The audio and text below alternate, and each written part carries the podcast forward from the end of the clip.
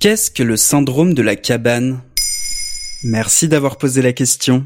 Deux semaines après le début du déconfinement, certains ne sont toujours pas sortis de chez eux, ou le font à reculons. Alors que d'autres ont immédiatement mis le pied dehors, eux préfèrent rester à la maison. Un terme est apparu dans les médias pour décrire ce phénomène, le syndrome de la cabane. Tout commence en Espagne, alors que les citoyens sont enfin autorisés à sortir de chez eux. Les médias parlent du El síndrome de la cabana. le syndrome de la cabane. Dans le journal El País, on peut par exemple lire le témoignage de Maria, 50 ans, qui avant le confinement sortait tout le temps. Mais elle se rend compte aujourd'hui qu'elle n'a qu'une envie, rester dans son canapé.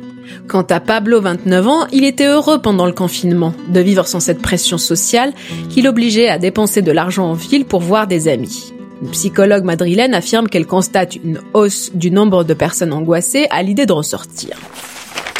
Même constat en France le 11 mai. D'après un sondage ELAB BFM TV, plus d'un tiers des Français sont contre le déconfinement.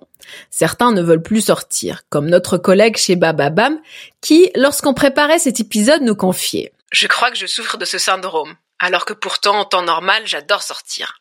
Mais c'est un syndrome qui existait avant le confinement? Là, c'est plus compliqué. On a pu lire et entendre dans plusieurs médias, de quotidien à Arte en passant par la dépêche, qu'en anglais, on parlerait de cabin fever, un syndrome observé depuis la fin du 19e siècle sur les gardiens de phare ou les chercheurs d'or, qui, enfermés pendant de longs mois, avaient des difficultés à sortir de leurs espaces. Alors oui, la cabin fever existe bien, mais elle exprime une toute autre idée en anglais, celle de la claustrophobie, de ne pas supporter l'enfermement l'inverse de notre syndrome de la cabane. Alors prenons-le avec des pincettes. Le syndrome de la cabane est plus médiatique qu'historique. Ça empêche pas qu'il y ait des gens qui souffrent et qui veulent plus sortir. Nous pouvons nous tourner vers les psys pour trouver des réponses. Dans un épisode du podcast Be Lively chez Bababam consacré au déconfinement, la psychologue clinicienne Alban Vievar explique que certaines personnes ont bien vécu leur confinement, ont renoué avec leurs proches et que la situation préexistante était peut-être moins bonne pour elles. Des conflits entre collègues aux obligations sociales en tout genre.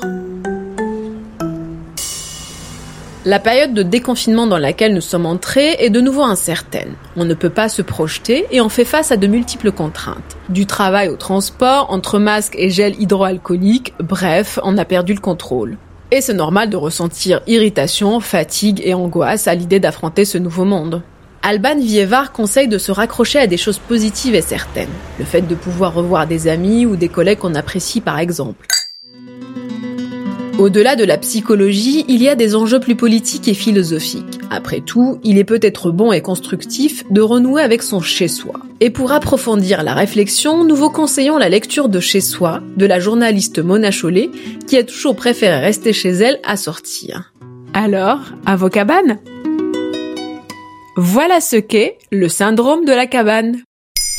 Maintenant, vous savez. En moins de 3 minutes, nous répondons à votre question. Que voulez-vous savoir? Posez vos questions en commentaire sur toutes les plateformes audio et sur le compte Twitter de Maintenant vous savez.